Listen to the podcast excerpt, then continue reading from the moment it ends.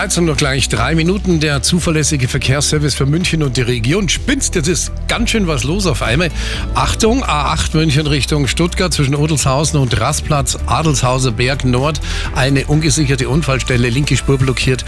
Da sind äh, Personen auf der Fahrbahn. Dann A95 Garmisch Richtung München zwischen Schäftlern und Dreieck-Starnberg. Gefahr durch einen Gegenstand auf der Fahrbahn.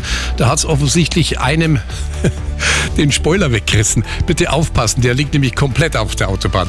B2 Weilheim Richtung München zwischen Weilheim und Oberbayern, äh, in Oberbayern und Willenbach Gefahr durch eine ungesicherte Unfallstelle.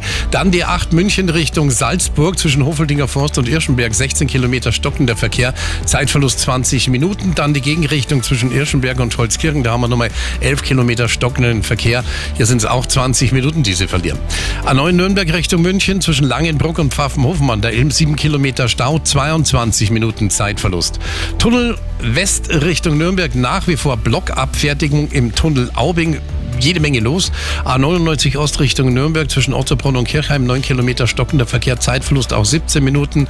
Unfall dann nochmal zwischen Kreuz Süd und Kirchheim und dann die Gegenrichtung zwischen Kreuz Nord und Kirchheim, 6 Kilometer Stau, Zeitverlust eine knappe Viertelstunde und Probleme noch auf den Gleisen. Öffentlicher Nahverkehr S2 Alter Münster, eine Reparatur an der Strecke. Verzögerung deswegen bis zu 10 Minuten. Der Verkehr mit Waldtier. Fliesen, Holz, Vinyl und Natursteinböden.